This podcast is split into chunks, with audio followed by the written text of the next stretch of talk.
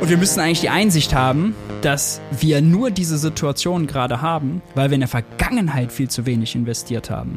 Weil wir uns an die Schuldenbremse und noch schlimmer an die schwarze Null geklammert haben, wie der Ertrinkende an Senkblei, haben wir einen krassen Investitionsstau aufgetürmt. Und sozial ist vor allem, wenn wir viel Geld ausgeben für Erneuerbare und da jetzt investieren. Je eher wir da vorankommen, desto schneller werden die Leute auch entlastet. No-Brainer. Machen. Ja, Leute, schön, dass ihr reinhört. Hier ist euer Dissens-Podcast. Diese Woche geht es hier um die Teuerungskrise, ihre Ursachen und welche Weichenstellung es jetzt braucht, damit das Leben wieder bezahlbar wird. Mein Gast ist Maurice Höfgen. In Teuer, seinem aktuellen Buch, analysiert der Ökonom, wie Unwahrheiten über die Inflation den Weg versperren für sozialökologische Investitionen.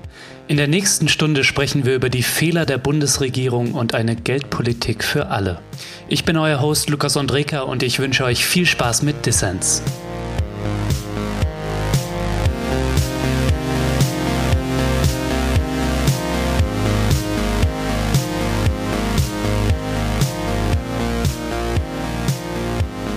Maurice, schön, dass du beim Dissens-Podcast dabei bist. Hallo. Ja, danke für die Einladung. Freue mich hier zu sein. Ja, wir sind zusammengekommen, um über die aktuelle Lebenskostenkrise zu sprechen. Ob einkaufen, heizen oder duschen, wir alle merken, dass der Alltag teurer geworden ist. Die Inflationsrate ist auf einem Dauerhoch. Ja. Maurice, du wirfst der Politik Versagen bei der Bekämpfung der Teuerungskrise vor. Was macht die Ampelkoalition in deinen Augen falsch? Nun, die Entlastungen sind nicht groß genug, wenn wir äh, sehen, dass zum Beispiel 60 Prozent der Deutschen es nicht schaffen, noch Geld auf die Seite zu legen. Sprich, sie geben ihr ganzes Einkommen aus, um den Alltag zu bewältigen. 40 Prozent der Deutschen hatten vorher schon kaum Ersparnisse. Die unteren 10 Prozent waren verschuldet. Da war also nicht viel Spielraum, um was auszuhalten. Mhm. Und jetzt hat es ein Jahr gedauert, bis wir sowas wie eine Preisbremse bei Strom und Gas mal umsetzen. Das kommt zu spät, das kommt für viele einfach äh, zu spät und deswegen bin ich da nicht ganz glücklich. Und neben der Ampel bin ich aber noch viel unglücklicher mit der Zentralbank. Kommen wir vielleicht noch später zu. Okay. Inwiefern? Also die Zentralbank hat ja die Aufgabe, die Inflation eigentlich auf so einem 2%-Level zu halten. Mhm. So viel weiß man, glaube ich, als Wirtschaftssnoop äh, wie ich. Und gegenwärtig liegt sie, glaube ich, bei über 8%, ne? Genau, genau, genau, ja. Ja, und die äh, arme Zentralbank ist überfordert. Ähm, sie wird äh, im Stich gelassen. Sie hat zwar die Aufgabe, die Inflation Jahr für Jahr bei zwei Prozent zu halten. Aber sagen wir mal von 2010 bis 2020, bevor wir die Corona-Krise hatten, lagen wir ganze Zeit darunter. Da hat sie also ihr Ziel nach unten verfehlt. Da hat sie aber alles getan, um zwei Prozent zu erreichen. Wir kennen das alle. Riesige Anleihekaufprogramme, Nullzinsen, sogar Negativzinsen für die Einlagen, die Banken bei der Zentralbank haben. Mhm. Und jetzt steht sie auf einmal vor der Herausforderung, dass es einen krassen Angebotsschock gibt. Zum einen durch die Pandemie, zum anderen durch den Krieg. Die Inflationsrate bei über acht Prozent. Und jetzt zeigen alle wieder auf die Zentralbank und sagen, jetzt musst du sie aber runterholen. Das Einzige, was sie machen kann, ist den Zins anzuheben, also Geld und Kredite teuer zu machen. Das hilft aber nicht gegen teure Energie. Ja, also wenn die EZB in Frankfurt irgendwie eine Gasquelle unter ihrem Bürotower hätte, das würde viel, viel mehr helfen, äh, wenn wir da ein bisschen Gas bekämen, als jetzt äh, Geld und Kredite teurer zu machen. Mhm. Im Gegenteil, es ist sogar kontraproduktiv, es schadet sogar, denn aus so einem Angebotsschock, ja, wenn Energie knapp ist, müssen wir uns raus investieren. müssen zum Beispiel LNG-Terminals aufbauen, um LNG zu bekommen. Wir müssen bei Wind- und Solargas geben, damit wir unabhängig werden von fossiler Energie. Und das bedeutet äh, Geld ausgeben, das bedeutet Kredite aufnehmen und das wird sowohl für Christian Lindner, unseren Finanzminister, als auch für private Unternehmen teurer. Mhm. Und das ist ja genau das Gegenteil von dem, was wir wollen. Wir wollen ja Investitionen eigentlich anreizen, statt sie teurer zu machen. Und äh, deswegen große Kritik. Äh, sie muss das machen, weil sie getrieben ist, weil sie diese Aufgabe hat, die sie nicht erfüllen kann. Aber sie erzeugt ganz viele äh, Nebenwirkungen und Kollateralschäden, mhm. äh, die wir auch jetzt erst in den nächsten Jahren sehen werden, wenn zum Beispiel Immobilienkredite ausfallen, weil wer ein Haus finanziert hat und bald eine Anschlussfinanzierung braucht, da macht zwei Prozent höherer Zins ein paar hundert Euro im Monat aus. Da werden dann Kredite ausfallen. Also ganz viel, was äh, nicht so richtig mitbedacht wird. Und deswegen bin ich da sehr skeptisch und kritisch. Mhm. Ja, wenn es äh, Maurice die Politik und die EZB gegenwärtig ähm, nicht rausreißen, kannst du vielleicht nochmal formulieren, wo liegt aus deiner Sicht der Schlüssel zur Bekämpfung der Lebenskostenkrise? Und vielleicht fängt das ja auch an wie du es anstrebst in deinem Buch, wo du Wirtschaftseinsteiger wie mich aufklärst, äh, mit einem richtigen Verständnis von Inflation und was überhaupt die Inflationstreiber gegenwärtig sind. Ja, ganz richtig. Wir reden völlig falsch über Inflation. Ich glaube, das ist das Erste, was wir mal feststellen müssen. Der Begriff Inflation wird inflationär für alles Mögliche verwendet, aber meint ganz verschiedene Sachen. Das, was Ökonomen so fürchten vor der Inflation, weshalb sie sagen, wir machen zwei Prozent, haben wir als Ziel jedes Jahr und bloß nicht mehr, ist ein dauerhafter Anstieg des Preisniveaus auf breiter Front. Heißt, es geht hoch und es kommt nicht mehr zurück und es geht überall hoch. Ja? Am allerschlimmsten ist dann, wenn es sich so einen sich selbst verstärkenden Effekt gibt, weil die Gewerkschaften auf die hohe Inflation reagieren, indem sie höhere Löhne fordern. Löhne sind für die Betriebe aber auch Kosten. Das heißt, wenn die Betriebe höhere Kosten haben, dann sind sie wiederum geneigt, die Preise zu erhöhen, um mehr zu verdienen, um ihre Profite zu retten. Und dann gibt es so ein Aufschaukeln zwischen Löhnen und Preisen. Das nennen Ökonomen dann Lohnpreisspirale. Und das ist eigentlich das, was so die ja, klassische gefürchtete Inflation ist. Was wir gerade erleben, ist das Gegenteil. Wir erleben Reallohnverlust. Übrigens seit Corona, also seit drei Jahren, werden die Löhne der Beschäftigten weniger wert. Mhm. Wir erleben keinen klassischen, dauerhaften, breiten Preisanstieg, sondern wir können das genau runterbrechen. Es ist vor allem Energie, die teuer geworden ist. Und die ist schlagartig teuer geworden. Unter anderem als äh, Putin in die Ukraine einmarschiert ist. Da haben wir das erste Mal, dass Gas zum Beispiel extrem teuer geworden ist. Dann im ja, Sommer, Herbst, als Nord Stream die Pipelines abgedreht wurden von Putin, da ist der Gaspreis dann auch noch mal explodiert, weil der Gaspreis explodiert, ist dann auch gleichzeitig noch der Strompreis mit explodiert und das hat die Preise getrieben. Mhm. Aber wenn man sich jetzt mal die Preise anguckt an der Börse, dann sind die schon längst wieder runtergekommen. Also Gas liegt schon wieder unter dem Vorkriegsniveau. Ist also kein dauerhafter Preisanstieg, sondern ist ein Preisschock. Geht schnell hoch, kommt aber auch schnell wieder runter. Beides bedeutet Kaufkraftverlust für die Beschäftigten. Ja, also für die ist es quasi egal, die müssen sich jetzt erstmal nicht darum kümmern. Das ist beides schlecht. Nur wir brauchen die richtige Diagnose, so mein Appell im Buch, um die mhm. richtige Therapie, um die richtige Behandlung zu verschreiben. Und wenn wir, wir messen mit der Inflationsrate messen wir das Fieber der Wirtschaft. Aber unsere Diagnose, was steckt eigentlich hinter diesem Fieber, hinter diesen steigenden Preisen, die ist nicht richtig, wenn wir sagen, das ist dauerhafte Inflation und wir müssen jetzt den Zins erhöhen und damit die Nachfrage reduzieren, die Wirtschaft abkühlen, wenn das gar nicht das Problem ist.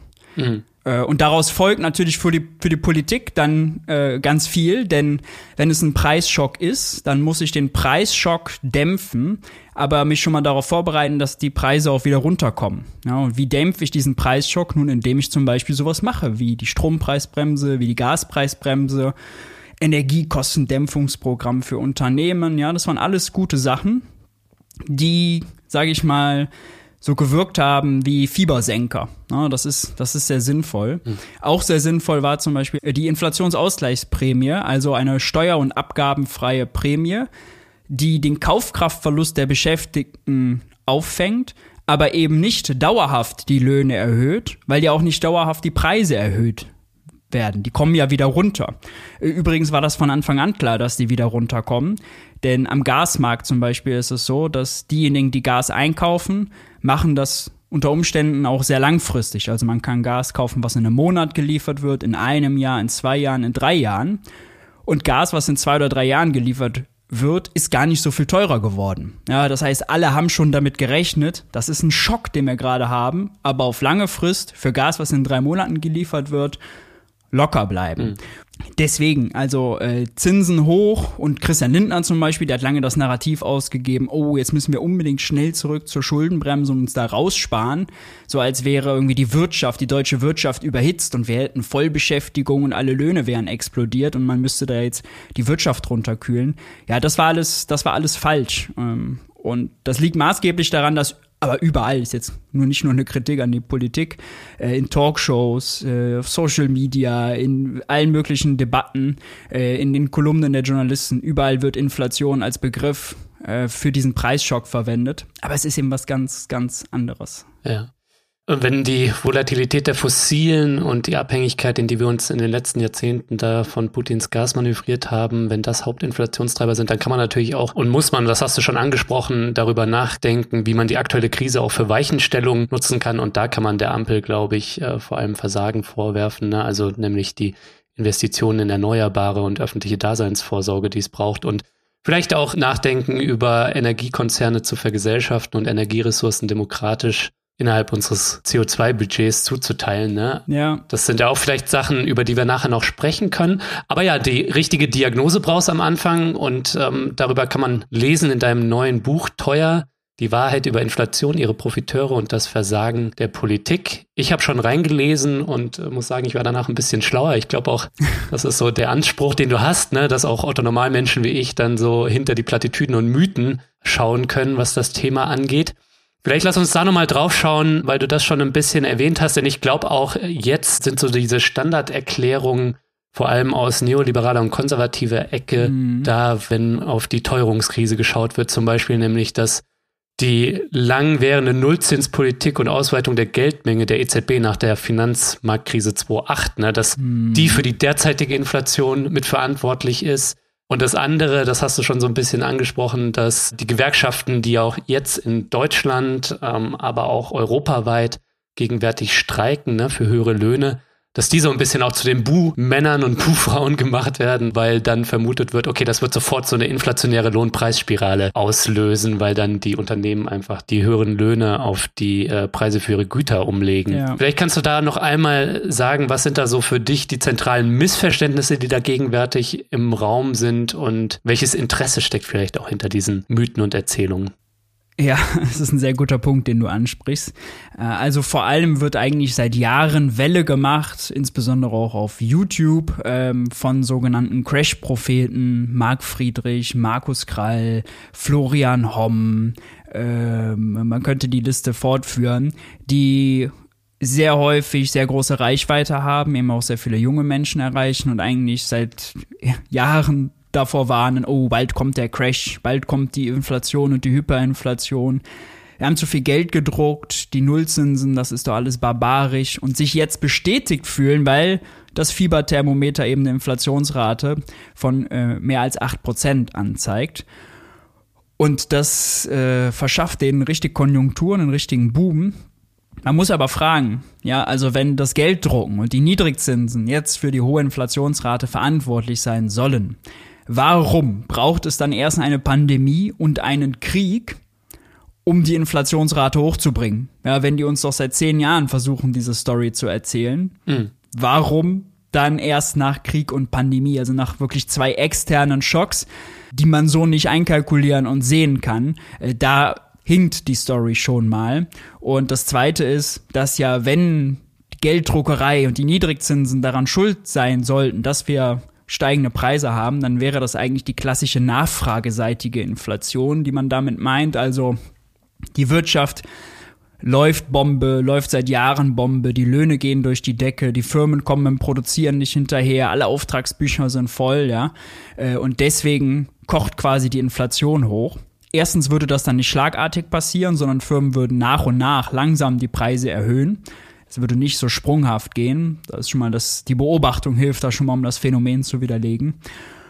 Und das zweite ist, dass das nicht der Fall ist, ja. Also seit Corona läuft die Wirtschaft schlecht. Wir haben die Corona-Delle immer noch nicht ausgeglichen, äh, das mit dem Wirtschaftswachstum. Die Löhne, Reallöhne sind rückläufig. Wir haben hohe Arbeitslosigkeit. Hm. Wenn man noch Unterbeschäftigung und unfreiwillige Teilzeit dazu zählt, kommt man ungefähr auf 5 Millionen Menschen, die Voll- oder Teilzeitstellen suchen. Sorry, da kann man nicht von Vollbeschäftigung reden. Ja, es gibt immer so das Narrativ, uns gehen die Arbeiter aus.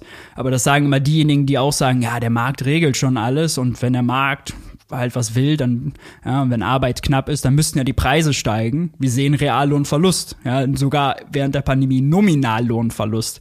Also, diese ganze Erzählung ist eben eine, von vornherein eine Erzählung, die einfach so konstruiert wird, aber also einem Faktencheck mit was können wir in der Wirtschaft beobachten, was liefern uns die Statistiker, überhaupt nicht zusammenpassen.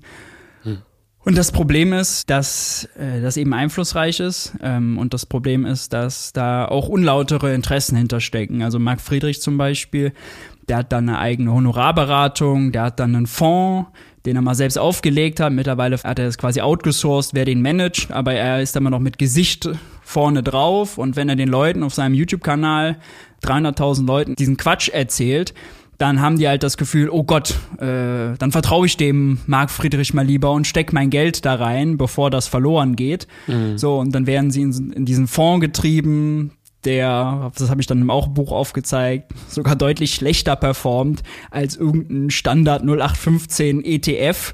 Ja, äh, da ist man also deutlich schlechter mitgefahren, obwohl ja Krise war. Und das Versprechen von Mark Friedrich und diesen Fonds ist ja, kommt zu mir, ich passe auf euer Geld auf, ich schütze euch vor der bösen Zentralbank, vor den korrupten Politikern und bringe euer Geld in Sicherheit vor der drohenden Inflation, Hyperinflation.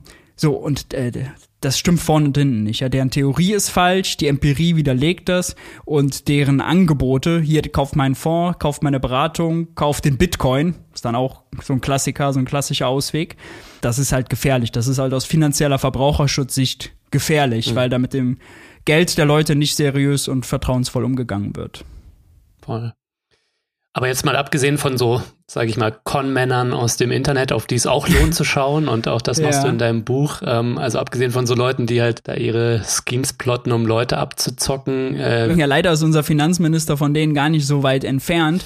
Genau, das wollte ich jetzt gerade dich fragen. Beschreib doch mal, wie vielleicht da auch bei Christian Lindner und Co. da die falsche Diagnose dann dazu führt, dass auch die falschen Heilmittel dann jetzt äh, gepredigt werden.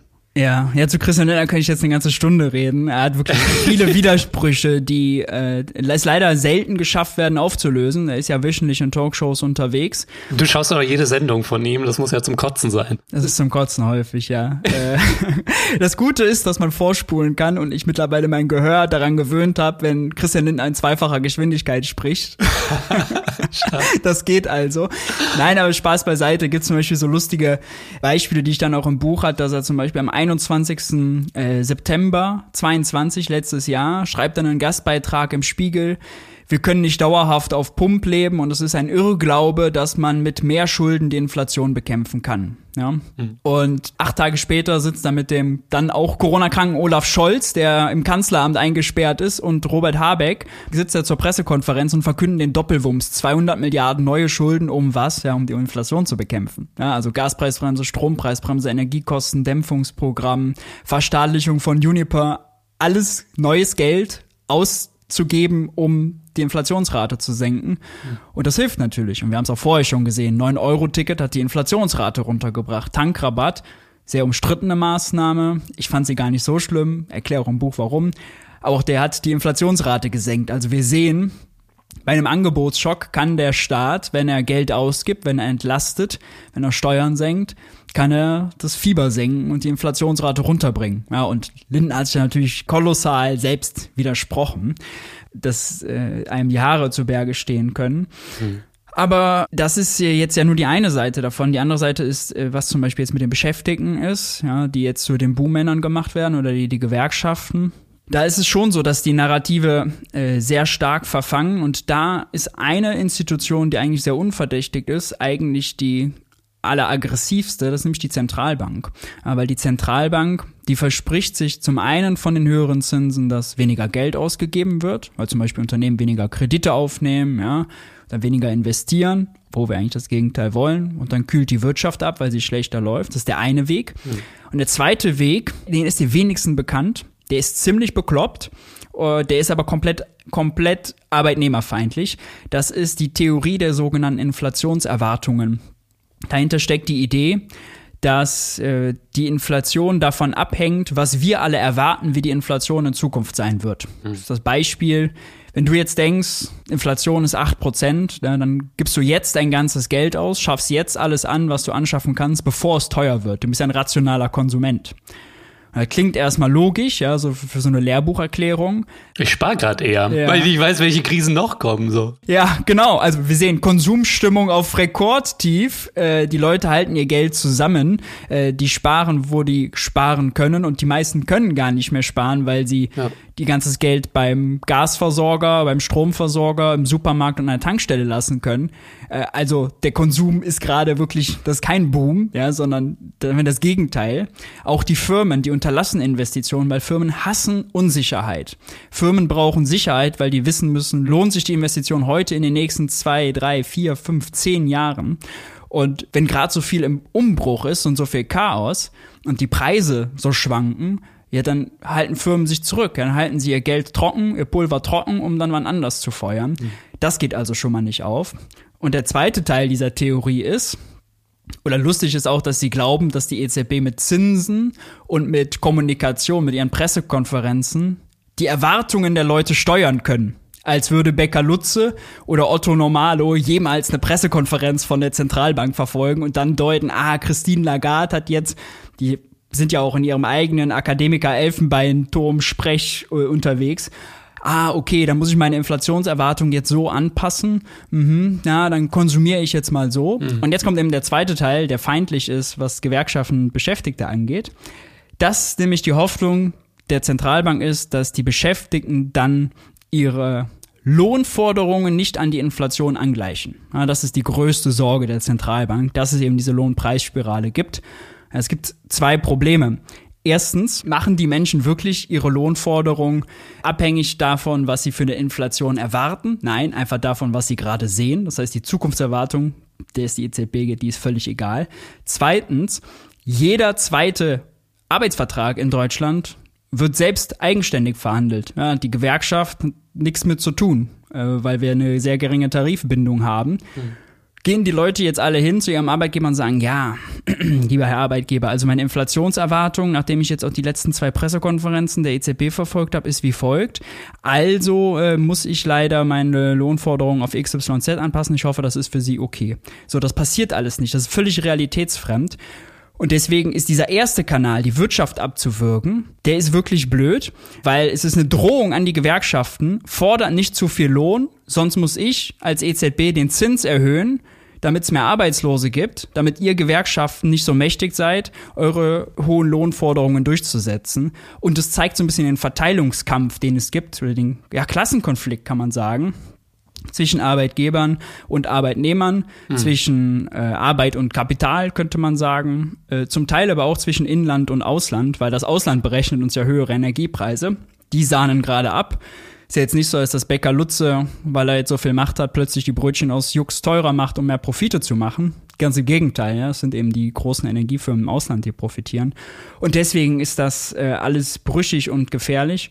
Und ich war sehr froh, als es diese sogenannte konzertierte Aktion gab. Olaf Scholz hat die ausgerufen. Motto Arbeitgeberseite, Arbeitnehmerseite, also Jasmin Fahimi für DGB, Rainer Dulger für die Arbeitgeberseite und die Bundesbank. Kommen, wir rotten uns zusammen, schließen uns ein in einem Raum und dann überlegen wir mal, wie wir eigentlich diese Last, dass das Ausland uns mehr berechnet, dass wir also als Deutschland höher, mehr für unsere Importe zahlen müssen, sprich ärmer werden, wie wir das verteilen. Und nach dem ersten Treffen kamen sie raus und haben alle unisono gesagt, ja, also eine Lohnpreisspirale sehen wir noch nicht. Es ist äh, vielmehr so, dass wir was gegen die hohen Energiepreise tun müssen. Da war ich total euphorisch und dachte, ja, mhm. cool, sehr richtig. Ja, ist ja gut. Mittlerweile müsste eigentlich, hätte das vierte Treffen stattfinden sollen. Das wurde abgesagt. Konstatierte Aktion ist beendet. Und ich erkläre sie auch für gescheitert, weil wir ja eben nicht sehen, dass Arbeitgeber und Arbeitnehmerseite befriedet wurden und exemplarisch dafür ist das Let die letzte Pressekonferenz, als die, als die Politik die steuer- und abgabenfreie Inflationsprämie 3000 Euro auf den Tisch gelegt hat. Da hat Jasmin Fahimi gesagt, sorry, reicht nicht, ja, da muss noch mehr kommen, die Politik muss mehr machen. Und Rainer Dulger hat gleich gesagt, oh Gott, das können sich gar nicht alle Firmen leisten. Ja, das, das weiß ich nicht, ob das umgesetzt wird. Aber Olaf Scholz Ziel hätte sein müssen, dass bei der Pressekonferenz Arbeitgeberseite und Arbeitnehmer sich beide dafür aussprechen, beide dahinter stellen und sagen, wir haben einen einmaligen Preisschock, also brauchen wir einen einmaligen Ausgleich. Deswegen hier Steuer- und Abgabenfrei, 3000 Euro, meinetwegen 5000 Euro. Mhm. Und das sollte das Ziel für alle Tarifverhandlungen sein. Dafür bei den, sagen wir mal, tabellenwirksamen Erhöhungen bisschen hörsch machen, nicht an der aktuellen Inflationsrate anpassen. Ja, dann hätte er viel erreicht. Hat er aber nicht, äh, weil er auch zu wenig angeboten hat. Und deswegen sind jetzt gerade die Gewerkschaften verzweifelt dabei, äh, aus einer sehr schlechten Lage heraus, weil der Kaufkraftverlust schon längst da ist, für ihre Beschäftigten zu verhandeln. Wir sehen es gerade bei der Post oder beim öffentlichen Dienst, ja, die müssen streiken, die müssen um alles kämpfen, um jeden Euro. Und jetzt müssen die sich mit solchen Argumenten auseinandersetzen wie, ja, aber die Krise hat ja auch die Kommunen, die eh schon klamm bei Kasse waren, noch ärmer gemacht. Wie sollen die sich das leisten können? Das ist äh, sehr verzwackt, sehr schlecht. Und deswegen sind die Otto Normalo, äh, Malocher und Malocherinnen diejenigen, die den höchsten Preis in der Krise zahlen, weil sie den größten Kaufkraftverlust hinnehmen müssen.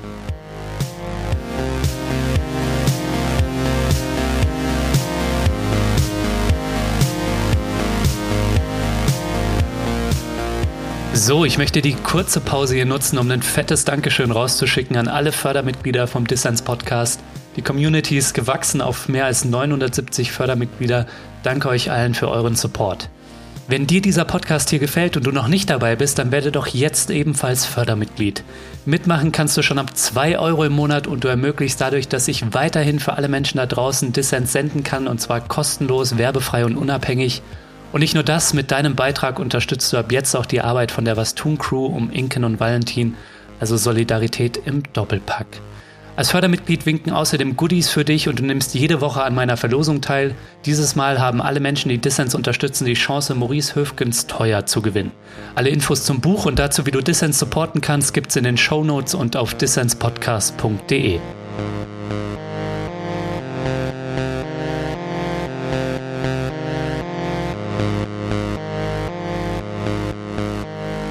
Du hörst den Dissens-Podcast. Zu Gast ist der Ökonom und Autor Maurice Höfgen. Ja, es ist äh, super spannend, das alles, was du jetzt äh, erzählt hast. Und darüber schreibst du auch in deinem Buch, dass wir Inflation auch als Verteilungskonflikt verstehen müssen und nicht einfach als eine neutrale ökonomische Kennziffer, als die es vielleicht vielen auch manchmal erscheint. Ne? Und die wird auch mal so dargestellt tatsächlich. Also Christian Lindner macht es ja absichtlich, dass er sich mit den Arbeitnehmern in ein Boot setzt, indem er sagt, wir werden alle ärmer. Inflation heißt, wir werden alle ärmer. Aber das ist falsch. Inflation heißt nicht, wir werden alle ärmer. Hm. Inflation messen wir anhand höherer Preise. Damit es höhere Preise gibt, die die Statistiker messen, muss es irgendwen geben, der seine Preisschilder austauscht und neue Preisschilder dran macht. Ja? Ähm, oder eben an der Börse neue Preise gebildet werden. Aber das ist eine aktive Entscheidung. Ja, äh, und das heißt, wenn irgendjemand den Preis erhöht, verdient er mehr und ein anderer zahlt mehr. Die, Einnahmen, die Ausgaben des einen sind die Einnahmen eines anderen. Mhm. Wenn ich zu Bäcker Lutze gehe und der macht das Brötchen teurer, 20 Cent teurer, muss ich 20 Cent mehr zahlen. Habe ich 20 Prozent Kaufkraftverlust, Bäcker Lutze gewinnen. Wenn allerdings Bäcker Lutze auch das Geld braucht, um den teureren Gasvertrag zu bezahlen, geht das Geld, der Kaufkraftgewinn, äh, an seinen äh, Gasversorger. Wenn der wiederum an Uniper zahlen muss, den Gasimporteur, geht es dahin. Wenn Uniper wiederum an Gazprom zahlen muss. Und so muss man halt schauen, ah, okay, woher kommt eigentlich dieser Schock? Mhm. Und wie wird das, wenn man sich die Wirtschaft als ganz viele einzelne Verträge mit ganz vielen unterschiedlichen Laufzeiten und Preisen und Bedingungen und Verhandlungsmacht und Konflikten vorstellt, wo hat das eigentlich angefangen und wo geht das hin? Und bei, ah, wir haben 8% Inflation, also werden wir alle 8%, 8 ärmer, kommt man halt überhaupt nicht dahin, darüber nachzudenken. Mhm.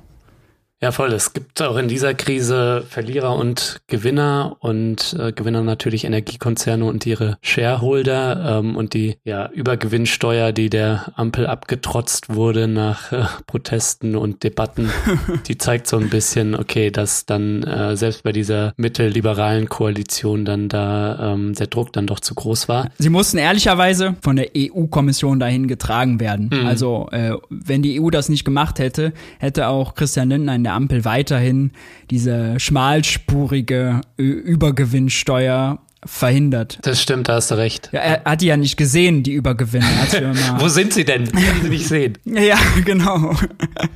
Das war ziemlich lustig, ja. Deswegen heißt das aber auch ja nicht Übergewinnsteuer, sondern das heißt äh, Energiekrisenbeitrag, ja. Das muss man penibel unterscheiden. Nicht, dass wir unserem Finanzminister da auf die Schlappen treten. Das wollen wir ja nicht. Aber Maurice, wenn sich in Inflation ein Machtverhältnis zwischen Kapital und Arbeit eben auch ausdrückt, Inflation also auch Klassenkampf letztendlich ist, dann muss man diese Krise eigentlich auch mal wieder als Anlass nehmen und das tust du natürlich ähm, und da stehst du naturalmente auf weiter Flur im neoliberalen Ökonomen Mainstream, dass das doch eigentlich ein Unding ist, dass da Technokraten um Christine Lagarde darüber entscheiden und das tun sie dann eben nach ihrer monetaristischen Ideologie, wie die Inflation zu setzen ist und du hast schon so ein bisschen beschrieben, was das dann am Ende für die Otto-Normalmalocher dann bedeutet. Also ist das Inflationsmandat eigentlich bei der EZB gut aufgehoben oder wie ließe sich Inflation stattdessen politisch steuern? Ja, sehr gute Frage, sehr wichtiger Punkt. Vorneweg, also bei Christine Lagarde, bei ihr bin ich nicht mal enttäuscht. Bei ihr hatte ich gar keine hohen Erwartungen, weil Christine Lagarde, sei es beim Internationalen Währungsfonds, als man Griechenland die Knebel-Entschuldungsverträge äh, angedreht hat und in Griechenland eine Sparpolitik durchgezogen hat, die Griechenland bis heute nicht verdaut hat. Und selbst das selbstgesteckte Ziel, dass die Griechen weniger Schulden haben, ist nicht erreicht. Griechenland hat weniger Wohlstand, eine schlechtere öffentliche Daseinsvorsorge, äh, mehr Arbeitslose und mehr Schulden als früher. Mhm. Also was für immer man sich für Ziele da gesteckt hat, nicht erreicht. Und da war Christine Lagarde fett mit dabei. Hat sie sich scheinbar so verdient gemacht, dass sie jetzt EZB-Präsidentin sein darf. Ja, man freut sich. Mhm. Aber noch schlimmer ist, dass wir auch in der Bundesbank, ja, auch der Präsident der Bundesbank, die Deutsche Zentralbank als Mitglied der EZB, der ist politisch besetzt. Der wurde mit der Ampelregierung neu besetzt. Vorschlagsrecht hatte sich die SPD gesichert und hat vorgeschlagen Joachim Nagel. Joachim Nagel war ein SPD-Parteibuch, war ja lange bei der Bundesbank vorher schon, verdient außerdem deutlich mehr als der Bundeskanzler. Ja, Joachim Nagel ist Millionär und Joachim Nagel ist derjenige, der in diesem EZB-Gremium, wo die ganzen nationalen Zentralbankchefs sitzen, derjenige, der immer am meisten pusht für höhere Zinsen, ja, der die am liebsten schon viel höher gehabt hätte. Und als Joachim Nagel im Bundestag war, quartalsweise kommt er dahin und beantwortet die Fragen der Politiker, der Abgeordneten. Und als er das erste Mal da war, war er erstens komplett überfordert und zweitens hat er dann diesen interessanten Satz gesagt, der mir hängen geblieben ist. Nun ja, wissen Sie, gegen die Energieteuerung haben wir in erster Verteidigungswelle keine Mittel. Ja, was also eigentlich ein Eingeständnis ist, hey, wenn wir eine energiepreisgetriebene Inflation haben, können wir nichts dagegen tun. Aber, sagt er, wir müssen verhindern, dass die Inflationserwartungen zu hoch entankert werden. Entankert werden ist dann immer so das Bild, als würde so ein Anker aus dem Boden gerissen. Was heißt eigentlich, wir müssen verhindern, dass die Gewerkschaften mehr Löhne fordern. Und wenn man sich das mal vorstellt, ein von der SPD installierter bei der Bundesbank äh, Präsident ist derjenige, der eigentlich am meisten gegen die Interessen der Gewerkschaften und der Arbeitnehmer dort agiert, wenn er immer weiter den Zins anheben will und wenn er eben in diesem Diplomaten-Zentralbank-Sprech den Gewerkschaften droht. Das ist erstmal also eine Wahnsinnsfeststellung, die sehr häufig so untergeht. Das zweite ist, um jetzt zu deiner Frage zu kommen, war ein bisschen vorgeplänkel. Was sollte die EZB stattdessen machen? Nun, wenn sie mit ihrem Mandat überfordert ist und ja in beide Richtungen, zehn Jahre vor der Krise nicht das Inflationsziel erreicht und jetzt seit der Krise überfordert, der vielleicht ist das die falsche Aufgabe für die Zentralbank? Ja, ist es. Ich würde dafür plädieren, das Inflationsmandat der Zentralbank abzunehmen und es stattdessen äh, den Regierungen zu geben. Mhm. Denn wir sehen ja eigentlich gerade Christian Lindner, Robert Habeck, Olaf Scholz, Hubertus Heil, unser Arbeitsminister, Lisa Paus, unsere Familienministerin, die haben mit verschiedenen Entlastungen, mit verschiedenen Investitionen, mit Verstaatlichung von Juniper, mit Verstaatlichung vom Gasspeicher reden, ja, ähm, der Gazprom tückischerweise verkauft wurde, auch völlige Fehlentscheidung. Äh, die haben viel größeren Einfluss darauf. Mhm. Und deswegen entlastet doch die Zentralbank, äh, sagt der Zentralbank, die soll sich für Finanzstabilität sorgen. Also, dass die Banken untereinander Zahlungen abwickeln können, dass die Banken gesund sind und soll die ganz großen Banken in Europa soll sie beaufsichtigen. Da hat sie genug mit zu tun. Den Zins, da würde ich tatsächlich dafür plädieren. Also theoretisch könnte sie den auch ändern, wenn sie wollte. Ich halte das für ein sehr schlechtes Tool, weil es sehr ineffizient ist äh, und weil es nicht zielgenau ist. Ja, also jede Entlastung, jede Bremse ist viel, viel genauer, jede Investition ist genauer lass den Zins einfach permanent bei Null, auch um nicht denjenigen, die schon viel Geld haben, risikolos, leistungslos noch mehr Geld zu geben, denn das genau bedeutet ein positiver Zins. Ja, man muss nichts dafür tun, bekommt einfach mehr Geld. Lass den Zins bei Null und lass die Regierungen die Inflation äh, bekämpfen. Damit wäre viel gewonnen und äh, damit würde auch viel, viel mehr Verantwortung zum Beispiel äh, auf der Regierung, auf unserem Finanzminister lasten. Mhm. Denn Christian Lindner macht sich jetzt zum Beispiel gerade einen schlanken Fuß. Er sagt jetzt, Erst hat er ein halbes Jahr dafür getrommelt, dass die EZB den Zins erhöht, um die Inflation zu bekämpfen. Hat der Christine Lagarde sogar noch öffentlich äh, bei einer G20-Veranstaltung war das, glaube ich, äh, natürlich wieder in diplomatisch, äh, für angezählt und aufgefordert, was eigentlich total verpönt ist, weil die Zentralbank ja so als unabhängig gilt und ah, da darf der keine politischen Vorgaben geben und so. Da hat Christian Lindner auf offener Bühne gesagt, Thema Inflation, ja wissen Sie, die Zentralbank ist zwar sehr, sehr, sehr, sehr unabhängig, aber sie hat auch eine sehr, sehr, sehr, sehr große Verantwortung. Und jeder wusste aus dem Kontext, das heißt, Krischi sagt hier, Christine, erhöhe mal bitte die Zinsen. Jetzt stellt er sich heute hin und sagt, oh Gott, Kindergrundsicherung, das können wir uns ja gar nicht mehr leisten. Wir müssen ja jetzt 40 Milliarden jedes Jahr für Zinsen ausgeben statt 4 Milliarden. Hm, wir haben zu viele Schulden gemacht scheinbar. Hm, ja, die Zinserhöhung der EZB, das ist jetzt problematisch. Kindergrundsicherung, hm, nicht mehr drin ja, oh, jetzt in Grün investieren, ja, bitte mit Bedacht. Wir können doch auch einfach Genehmigungen vereinfachen und entbürokratisieren. Reicht das nicht auch? So, und da beißt die Katze in den Schwanz, denn wir müssten jetzt investieren. Mhm. Und wir müssen eigentlich die Einsicht haben, das ist ein bisschen was, was du am Anfang schon mal angesprochen hattest, dass wir nur diese Situation gerade haben, weil wir in der Vergangenheit viel zu wenig investiert haben. Weil wir uns an die Schuldenbremse und noch schlimmer an die schwarze Null geklammert haben, äh, wie der Ertrinkende an Senkblei, haben wir einen krassen Investitionsstau aufgetürmt hm. und sind zum Beispiel, ja, eine Solarindustrie gehabt, die hatte mal 150.000 Beschäftigte hier, die haben wir gekillt. Bei Wind sind wir noch nicht da, wo wir sein sollten. Wären wir da gewesen und hätten wir zum Beispiel kein Gas mehr verstromen müssen, wäre der teure Gaspreis nicht in den teuren Strompreis überwälzt worden, dann hätten wir viel, viel weniger Inflation und obendrein hätten wir die ganzen Embargo-Debatten und die Abhängigkeit von Russland viel entspannter führen können. Also man muss auch über das Versagen der GroKo zuvor reden. Das Zeugnis von Angela Merkel muss nochmal neu geschrieben werden. Ist auch ein so ein Plädoyer. Ja, das, was du alles sagst, das käme natürlich auch einer politischen und im engeren Sinne auch geldpolitischen Revolution gleich. Mhm.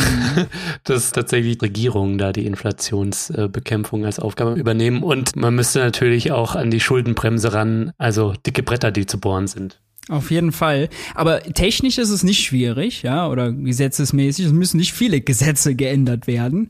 Ähm, aber ideologisch ist es schwierig. Ja. Von der Debatte ist es schwierig, weil das so festgefahren ist, dass genau. wir das alles so machen, wie wir es gerade machen und dass das schon gut so ist und dass die Zentralbank ja. doch das beste, beste Institution ist, um die Zinsen, äh, um die Inflation niedrig zu halten. Es hat sich so verankert bei uns und dass Schulden schlecht sind und all diese Narrative. Ähm, des, deswegen ist der Kampf so hart. Nicht, weil es jetzt großtechnisch ja. oder so schwierig wäre. Also den Strommarkt zu reformieren zum Beispiel ist viel, viel, viel, viel anspruchsvoller technisch ja. ähm, und gesetzgeberisch als jetzt das, was ich hier vorschlage. Nur halt, ja, jeder hat so seine Weltansicht und wir haben äh, eben, ja, einen Konsens, einen ökonomischen, der nicht, nicht, nicht auf Fortschritt steht, sagen wir mal so, sondern eher auf konservativ und Rückschritt. Mhm. Wo wir jetzt gerade schon den Blick oder du den Blick lenkst auf die ökonomische Bubble, in der du dich ja auch befindest als Wirtschaftswissenschaftler. Du selbst bist ja Vertreter der Modern Monetary Theory. Das äh, hatten wir im Podcast bisher nur einmal angekratzt. Ja, mit Aaron Saar vielleicht mal. Ja, ja, genau, richtig. Und Hätte mich nur kurz interessiert von dir, wie sich einfach so für die Noobs, die da draußen uns auch zuhören, weil der Podcast richtet sich ja jetzt nicht an Ökonomie-Studierende, sondern eben an allgemein politisch Interessierte, mm. wie sich die Modern Monetary Theory da vom neoliberalen Mainstream jetzt vor allem mit Blick auf die Geldtheorie und damit auch auf Lösungsideen in der aktuellen Krise, wie sich das unterscheidet. Ja. Ja, also die MMT ist, ist eben eine ökonomische Denkschule, die, ander, die ähm, anders als die anderen Denkschulen eben als Ausgangspunkt hat, wie funktioniert unser Geldsystem, wo kommt das Geld her, was der Staat ausgibt, wo kommt das Geld her, wenn Banken Kredite vergeben und darauf wird eine ganze makroökonomische Theorie aufgebaut, das alles jetzt zu beschreiben, würde den Rahmen sprengen. Aber jetzt hm sagen wir mal, eine. Muss ich dich nochmal einladen dann? Da musst du mich tatsächlich nochmal für einladen, ja. ja. Aber so die populärste und weit, weitesten verbreiteste Schlussfolgerung aus der MMT ist eben, nein, Geld ist nicht knapp. Äh, ein Staat hat nicht nur das Geld seiner Steuerzahler, was er ausgeben kann, sondern im Gegenteil, Steuerzahlergeld ist ein falscher Frame, der übrigens auch total verbreitet ist. Denn wenn man sich anguckt, wo kommt eigentlich das Geld her, was der Staat ausgibt, dann ist es immer, immer, immer, wenn man den Ursprung zurückgeht, Zentralbankgeld, also Guthaben, was der Staat bei der Zentralbank hat und das kommt nur von der mhm. Zentralbank.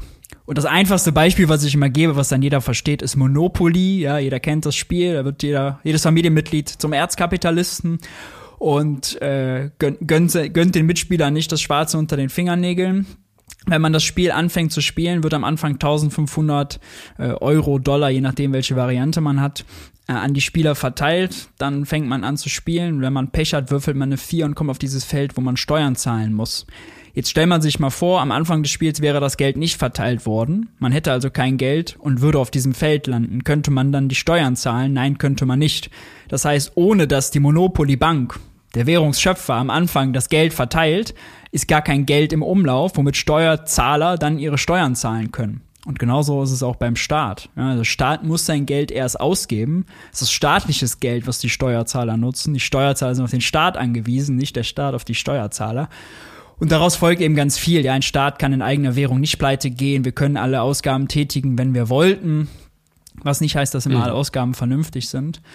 Aber äh, um jetzt mal auf Inflation zu kommen, ähm, ist es so, dass Inflation in der MMT äh, unterschieden wird, dass es quasi drei verschiedene ja, Ausgangspunkte gibt. Ähm, einmal ein Angebotsschock, so wie wir den jetzt haben, dann eben eine Lohnpreisspirale, steigende Löhne, steigende Preise, steigende Löhne, steigende Preise und sagen wir mal nachfrageseitige Inflation, heißt die Wirtschaft überhitzt, alles läuft Bombe und die Firmen sehen, die Auftragsbücher sind so voll, die können höhere Preise durchsetzen. Und in der in, im, ökonomischen Mainstream ist es so, dass die eben nicht so penibel dazwischen unterscheiden, sondern äh, dass vor allem immer, wenn es Inflation gibt, angenommen wird, oh Gott, das muss jetzt nachfrageseitig sein.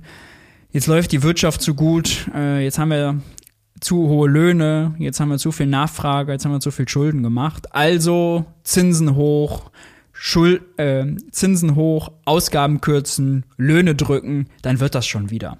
Und da ist eben die MMT, sagen wir mal, als, ja, als Linse, ja, durch die man die Wirtschaft eben nochmal anders versteht als durch die Linse der Mainstream-Ökonomie oder durch die Brille, mh, mm, einfach hilfreich, weil wir jetzt gerade mhm. bei dieser bei diesem Preisschock eben sehen, nee, das ist Energiepreisgetrieben äh, und das frisst sich eben durch die ganze Wirtschaft nach und nach und landet dann eben auch zum Beispiel bei höheren Lebensmittelpreisen, weil Lebensmittel auch energieintensiv sind, die müssen geerntet werden, transportiert, beleuchtet, gekühlt, erhitzt, was auch immer. Aber der Friseur zum Beispiel ja kaum seine Preise erhöht hat, weil seine Kosten gestiegen sind, wenn überhaupt das bisschen Energie, was er hat. Ähm, aber äh, die Dienstleistungen sind eben kaum teurer geworden. Ja? Und da hilft eben die MMT, das besser zu unterscheiden und nur, das ist wirklich, ich komme da immer wieder im Buch drauf zurück, ähm, nur mit der richtigen Diagnose finden wir auch eben auch die richtige Therapie. Und der Mainstream-Ökonomen haben leider die, die falsche Brille oder die falsche Lupe, um genau zu erfahren, was ist denn eigentlich die Ursache für das Fieber. Ja? Dass hm. es Fieber gibt, dass es Inflation gibt äh, oder eine hohe Inflationsrate ist ja, also das kann ja jeder sehen. Das ist ja nicht die Kunst, das zu unterscheiden. Wenngleich auch da sind ja. viele Tücken, die ich im Buch zum Beispiel drin habe. Wenn man die Steuer senkt, ja, oder wenn man Busfahrten günstiger macht, dann sinkt einmalig das Preisniveau dann sinkt die Inflationsrate, aber das hat nichts mit Deflation oder Inflation äh, eben zu tun. Ja, und sie lenkt auch den Blick darauf, auf so einen falschen ökonomischen Alltagsverstand, der so davon ausgeht, dass Geld so eine knappe Ressource ist, die dann wie die schwäbische Hausfrau dann es zu hüten gilt. Ja. Ähm, und man hört ja immer wieder, wer soll das alles zahlen, den Klimaumbau, die Investitionen in öffentliche Daseinsvorsorge und gleichzeitig sehen wir doch, dass wenn der Wille da ist, der politische, dann ist auch das Geld da. Ne? Das zeigt, glaube ich, dieses schlechte 100 Milliarden Budget, was da jetzt in die Bundeswehr gepumpt werden soll. Ja. Und gleichzeitig wird dann auf der Schuldenbremse beharrt ne? und so Projekte wie Kindergrundsicherung oder diese unglaublich wichtige Dekarbonisierung der Wirtschaft, um von Putins Gas unabhängig zu werden, um unseren Klimazielen gerecht zu werden das fällt dann unter den Tisch. Ja, du beschreibst es äh, perfekt. Deswegen wäre jetzt auch, und das ist wirklich mein Appell, und es wird viel zu wenig, viel zu selten gemacht, linke, fortschrittliche, grü ob grün oder sozialdemokrat, also sagen wir mal von äh, SPD über Grüne bis Linke, die zähle ich mal jetzt zu den fortschrittlichen Parteien, ähm, die haben jetzt ein Problem, weil sie sich an die falschen Narrative gegangen haben. Nämlich eben Geld ist knapp, Geld kommt nur vom Steuerzahler und äh, es macht Sinn zu investieren, solange die Zinsen niedrig sind. Aber jetzt sind die Zinsen hoch. Scheiße. Es macht eigentlich immer noch Sinn zu investieren in die Dekarbonisierung. Aber jetzt kann Lindner sagen, ich muss 40 Milliarden Zinsen zahlen gut, äh, unser Argument, Zinsen, äh, investieren wäre in Niedrigzins, das ist irgendwie jetzt dahin, das ist jetzt irgendwie hinfällig. Und da merkt man eben, wie einem das auf die Füße fällt. Letzte Woche im Bundestag ist ein prägnantes Beispiel. Äh, aktuelle Stunde von der Linken aufgesetzt zum Thema Tarifstreit im öffentlichen Dienst. Ja. FDP schickt Konstantin Kuhle äh, ins Rennen. Konstantin Kuhle sagt, ja, na klar, es ist wichtig, dass man da die Löhne erhöht weil das sind ja auch die, die viel äh, uns durch die Krise gebracht haben und so. Und gerade die unteren Lohngruppen sollte man erhöhen. Haben schon große Ohren bekommen. Oh, das von der FDP, ja, klingt ja gut. Aber dann erinnert er das Parlament nochmal daran. Man darf nicht vergessen, all das Geld, was ausgegeben wird, muss natürlich auch erstmal in der Privatwirtschaft erwirtschaftet werden. So, und das stimmt eben nicht. Ja, die 100 Milliarden für das Sondervermögen hat keiner erwirtschaftet. Den Doppelwumms hat vorher keiner erwirtschaftet. Das ist neues Geld, was reinkommt. Und jetzt das Highlight. Mhm die SPD äh, Rednerin, ich habe jetzt gerade ihren Namen vergessen, ist eine Hinterbänklerin, ist relativ unbekannt. Die äh, stellt sich hin ans Plenum, äh, ans Pult und sagt, ja, wo das Geld herkommt, hat ja Herr Kuhle gerade schon erklärt. Jetzt sind wir eben vor der Situation, die Kommunen haben kein Geld, um die höheren Löhne zu bezahlen. Also die SPD übernimmt das neoliberale FDP-Narrativ zu der Frage, woher kommt Geld und kann dann natürlich auch eben nur Schlussfolgern, ja, oh Gott, ja, der Busfahrer, der Müllwerker, die Erzieherin, die Pflegerin, ja, mehr Geld wäre schön, aber ha, die Kommunen können es halt nicht leisten. Wer hat die Kommunen denn klamm gemacht? Ist das vielleicht auch staatliches Geld? Ist das eine staatliche Entscheidung, wie wir die finanzieren? Ja. Deswegen, also wir kommen irgendwie immer auf die, auf die falschen äh, Narrative um eben progressive Politik wirklich zu fordern. Und dieses Sondervermögen, das sollte man sich ehrlicherweise mhm. merken und dann immer wieder fordern, Sondervermögen Bildung, Sondervermögen Kinder, mhm. sowas, ja, neues Geld in Kinder stecken, neues Geld in unsere Schulen stecken, neues Geld in unsere Infrastruktur stecken, nicht dieses, ah ja, wir dürfen bloß keine Schulden machen oder wir müssen es erst wem anders mit Steuern wegnehmen, weil das macht der FDP dann einfach zu sagen, ja, nee, also neue Steuern, das wollen wir nicht, das ist schlecht für die Wirtschaft. Aber wenn man sagt, warum gehen 100 Milliarden für die Bundeswehr, aber nicht 100 Milliarden, um alle öffentlichen Gebäude zum Beispiel energetisch zu sanieren, inklusive Schulen, ja, da ist das Argument für Christian Lindner dann schon schwieriger. Ja? Und deswegen wäre das ein Appell, ähm, eben auch gemäß der MMT nochmal sich ein Update zu verschaffen, was ökonomische Theorie und vor allem was Geldschöpfung angeht. Denn, also Geld ist zwar nicht alles, aber ohne Geld mhm. ist alles nichts. Das ist dieser abgestumpfte Spruch, aber es ist nun mal so. In der Politik geht es um Geld und wir müssen viel, viel mehr Geld ausgeben. Da findet jeder an, äh, auf Anhieb ganz viele Bereiche, wo mehr Geld gut, gebräucht, äh, gut gebraucht würde. Mhm. Lass uns vielleicht jetzt noch mal kurz den Blick auf die Teuerungskrise lenken und wie wir diese nachhaltig bekämpfen. Und das hat natürlich mit den Investitionen in erneuerbare und öffentliche Daseinsvorsorge auch zu tun. Wir haben ja schon festgestellt, dass ja volatile Energiepreise für fossile, dass die der Hauptinflationstreiber sind, dieser Preisschock. Ja. Was braucht es denn aus deiner Sicht dann, wenn das die Diagnose ist, damit wir die Teuerung nachhaltig bekämpfen können? Also erstmal wirklich Vollgas bei Erneuerbaren. Ja, und Vollgas heißt eben auch, sich nicht einfach dahinzustellen, dann zu sagen, ah ja Gott, uns fehlen leider die Fachkräfte und die Handwerker und die Ingenieure, die das dann alles verbauen. Mhm. Deswegen können wir nichts machen, sondern dann will ich eine Lösung dafür. Ja, wir haben 45 Millionen Erwerbstätige. Äh, wenn das Priorität Nummer eins ist, ja, dann lass uns doch eine große Kampagne fahren, ja, dass der Staat Quereinsteigerprogramme mitfinanziert, dass er mhm. Boni zahlt für alle, die äh, dann eben umschulen, umsatteln, ähm, da eben die richtigen, man richtig fette Kampagne, auch Werbekampagne, ja, dass irgendwie jeder merkt, alles klar, das ist jetzt das, was wir für unser Land brauchen und vielleicht verbinden damit, dass man eben mit den öffentlichen Gebäuden anfängt. Ja, ist ja egal, wir müssen eh alle Gebäude sanieren. Wir haben im Moment eine Sanierungsquote von 0,5 Prozent pro Jahr, das heißt, alle Gebäude in Deutschland werden in 200 Jahren saniert. Da kann man den Klimaschutz abschreiben, ja, weil Gebäude sind mhm. einfach ein großer Bereich da fehlt mir wirklich der letzte Ehrgeiz. Auch wenn, muss man auch ehrlicherweise sagen, die Ampel, wenn auch Robert Habeck, ah, er macht da, finde ich, einen guten Job, ähm, und die Ampel mehr macht als das, was vorher gemacht wurde, auch jetzt mit einfachen Genehmigungsverfahren und so und auch mit Investitionen. Jetzt geht es darum, zum Beispiel auch Tenet, den größten, größten äh, Stromtrassenbetreiber in Deutschland, ein Stromautobahn, Übertragungsnetz, der quasi den Windstrom, der oben im Norden produziert wird, wo viel produziert werden kann, nach unten in den Süden bringt, dass man das der niederländischen äh, Regierung abkauft und verstaatlicht, weil das öffentliche Interesse da einfach so groß ist. Ja, das ist gut. Weiter so. Mehr davon, aber eben viel, viel ehrgeiziger und mit viel, viel, viel, viel mehr Kohle hinterlegt. Das ist das Erste. Und das Zweite ist, dass ich mir ehrgeizigere Preissenker gewünscht hätte, äh, nämlich sowas nicht sowas wie 49 Euro Ticket, sondern eben günstiger. Äh, dann finde ich es eine Unverschämtheit, dass Lebensmittel, Grundnahrungsmittel immer noch mit 7% besteuert werden, 7% Mehrwertsteuer. Das ist außerdem ein Inflationstreiber, weil wenn die Butter 2,30 statt 1,50 kostet und da kommen dann 7% drauf, dann wird es eben mehr. Der Staat deutlich mehr Einnahmen.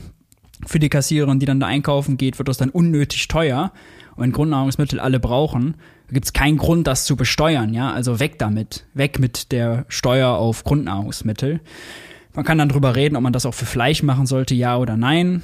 Özdemir, unser Ernährungsminister, will das ja zum Beispiel für Obst, Gemüse und Hülsenfrüchte. Ich verstehe nicht, warum das nicht für Mehl, Nudeln, Brot, was auch immer auch gemacht werden sollte. Ähm, sowas äh, zum Beispiel wäre noch sehr gut. Das würde sofort die Inflationsrate senken mhm. und auch eben die EZB entlasten. Ja, weil wenn die deutsche Inflationsrate schon niedriger ist, weil man eben zum Beispiel da die Steuern senkt, dann hat die auch eben weniger Druck, die Zinsen zu erhöhen, hat man weniger Kollateralschäden. So, und äh, so könnte man das dann Stück für Stück äh, durchgehen.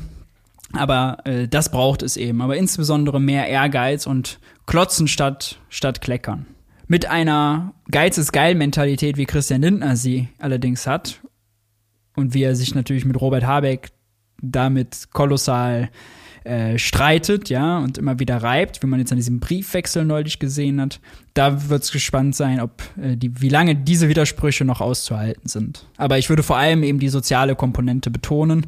Und sozial ist vor allem, wenn wir viel Geld ausgeben für Erneuerbare und da jetzt investieren. Je eher wir da vorankommen, desto schneller werden die Leute auch entlastet.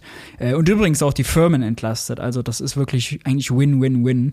No-Brainer. Machen. Ja, klotzen statt kleckern, das ist auf jeden Fall ein gutes Stichwort. Es braucht bei den Erneuerbaren, bei der Mobilität und beim Wohnen die finanzpolitische Bazooka, so wie das in der Corona-Krise genannt wurde. Also wenn schon Sonderbudgets für die Bundeswehr, dann doch auch Sonderbudgets für den sozialökologischen Umbau. Ne? Mhm. Ja, und wir müssen jetzt vor allem politisch Weichen stellen und es nicht dem Markt überlassen, denn dass der es nicht regelt, das hat zuletzt auch die Nachricht gezeigt, dass der Deutschlandtakt der Bahn mit 40 Jahren Verspätung kommen soll, erst 2070. Ich dachte erst, das sei ein April-Scherz, aber nee, dem war nicht so. April ist ja noch gar nicht. Und das alles, obwohl wir 2030 fucking klimaneutral sein müssten und jetzt eigentlich alle vom Auto auf die Bahn umsteigen müssen. Ja, und in Griechenland, da sterben Menschen bei einem Zugunglück, habe ich jetzt gelesen, weil die Infrastruktur kaputt gespart wurde. Auch das gehört zum Erbe von Merkel, Schäuble und Lagarde. Mhm. Naja, genug zu tun für progressive Politik. An dieser Stelle müssen wir jetzt leider hier Schluss machen, Maurice. Ich möchte dir Danke sagen, dass du hier warst und deine Einsicht mit uns geteilt hast. Danke dir und bis zum nächsten Mal. Ja, ich habe zu danken.